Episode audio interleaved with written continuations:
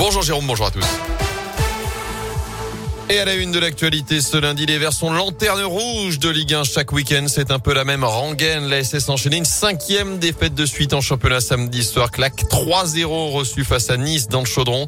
Après deux mois de compétition, les Stéphanois n'ont toujours pas gagné en Ligue 1 et sont plus que jamais mal en point, Tony Perel. Trois points après huit journées, c'est le plus faible total du club en 70 ans. Bien sûr que c'est une crise. Crise que j'espère euh, passagère et qu'on passe à autre chose.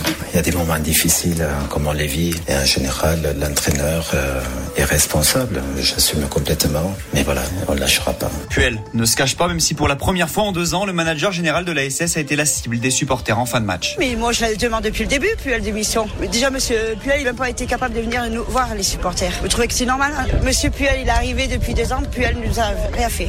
En tant que supporter, on, le vit très mal. Hein c'est sûr qu'on est inquiet. Et Saint-Etienne a même reçu le soutien de son ancien coach, Christophe Galtier. Je peux comprendre qu'il y ait euh, de la tristesse et de l'inquiétude. Euh, évidemment que je suis pas insensible à ce qui se passe au club. C'était un club qui est évidemment en difficulté, mais sur les matchs que j'ai pu euh, regarder et analyser, euh, les choses se jouent à pas grand-chose. Il faut faire confiance à Claude et je croise des doigts pour que la Saint-Etienne puisse sortir de cette zone. Et cela passe par une victoire obligatoire dimanche soir. Ouais, puisque c'est évidemment le derby contre Lyon, le 123e de l'histoire, et ce sera à Geoffroy Guichard.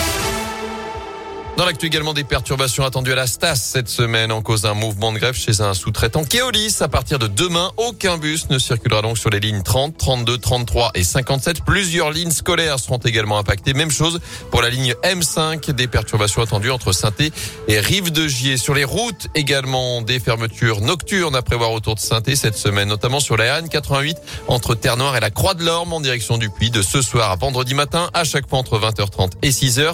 Fermeture aussi la nuit prochaine sur la 72 à hauteur de Terre-Noire en direction d'Andrézieux. Et puis la suite des travaux sur la RN 88 à Firmini à partir de mercredi 9h. Attention, la circulation se fera sur une seule voie dans chaque sens. Ça va durer une semaine. Pas de consultation aujourd'hui avec cette grève chez SOS Médecins. Mouvement de 24 heures qui vient de débuter pour alerter, je cite les Français, sur la disparition programmée de la visite à domicile. La fédération réclame notamment une augmentation des tarifs.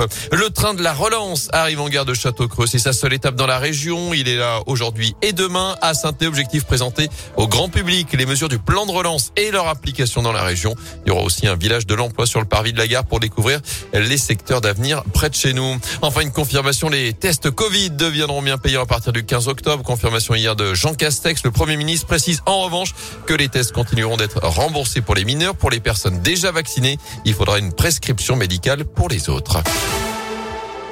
Retour au sport avec un mot de cyclisme. Il est inarrêtable. Julien Alaphilippe est devenu hier pour la deuxième fois champion du monde. Victoire en solitaire à l'issue d'une course complètement folle que les Français ont décanté à 180 km de l'arrivée. Ça se passait en Belgique. L'Auvergnat est le premier Français de l'histoire à conserver son titre mondial. Il aura donc l'honneur de porter le maillot arc-en-ciel à nouveau un an de plus. c'est beau, c'est beau. Décanté comme ça. En plus, c'est. Eh oui, décanté. Comme N'Golo. Eh oui. oh.